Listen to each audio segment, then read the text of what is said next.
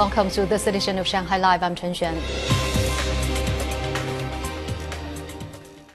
Deputy Prime Minister of Singapore, Lawrence Wong, said that China and Singapore will work out the implementation details of the 30-day mutual visa exemption agreement early next year.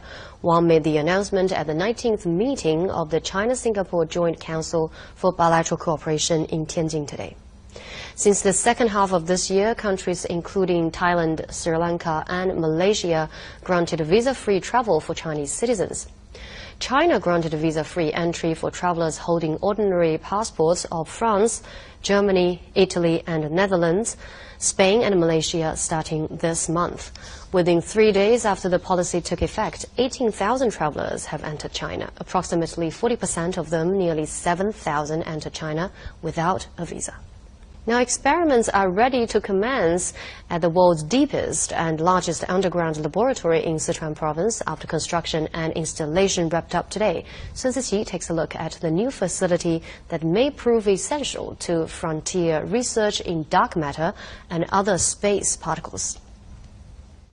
The lab space is 2,400 meters underground.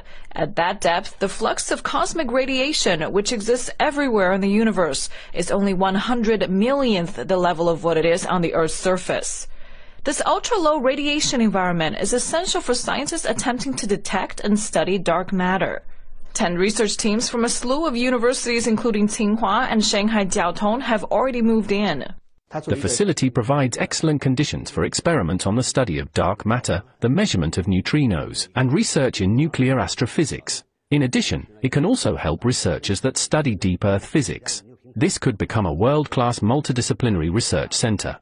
The first phase of the project opened in 2010. Multiple achievements in dark matter research were made by Chinese scientists working in the underground lab. Phase 2, which officially opened today, is part of China's 14th five-year plan and is almost 80 times the size of Phase 1, providing researchers with more than enough lab space to take their experiments to the next level. Live. Now, Chinese mainland investors today shrugged off news of another Moody's credit outlook cut, this time for the country's banks. Timothy Pope has the rundown of the trading action. China's A-share market remained tepid today despite news of November's export growth. The figures were a big turnaround from October and they beat most estimates, but didn't prompt a turnaround for the stock markets. The Shanghai Composite Index closed less than a tenth of 1% lower, seemingly stuck below the key 3,000 point level.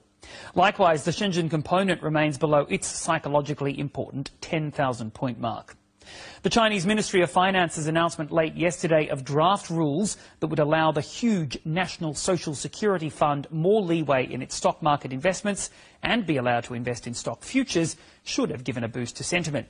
The pension fund has more than 400 billion US dollars worth of assets under management, and the changes would allow it to allocate as much as 40% of that to stocks.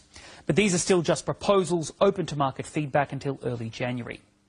And ratings agency Moody's either cut the outlook for or put downgrade warnings on more Chinese state-owned companies, including banks and insurers late yesterday.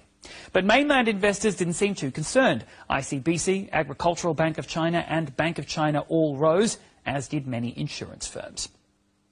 Several of the more well-known Chinese companies which are listed in Hong Kong had their outlooks changed to negative by Moody's yesterday. That dragged the Hang Seng seven-tenths of 1% lower. Alibaba was one of the firms which had its outlook downgraded. Its shares sank to a 13-month low this morning once investors got a chance to react to the news. But they recovered some of that ground during the session and ended six-tenths of 1% lower. It was a similar story for Tencent, China Mobile, CNOOC and Dongfeng Motor. EV maker NIO managed to lock in another session of gains, though, after reports that the firm is considering spinning off its battery business. NIO's been talking a lot lately about cutting costs, trying to bring more manufacturing in-house and improving efficiency in order to get the company making a profit. Its stock added 2.1%.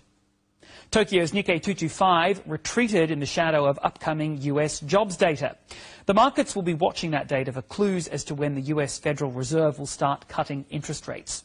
According to market watchers, there just weren't many excuses for investors to buy, especially after a poor session on Wall Street overnight, and the Nikkei shed 1.8%.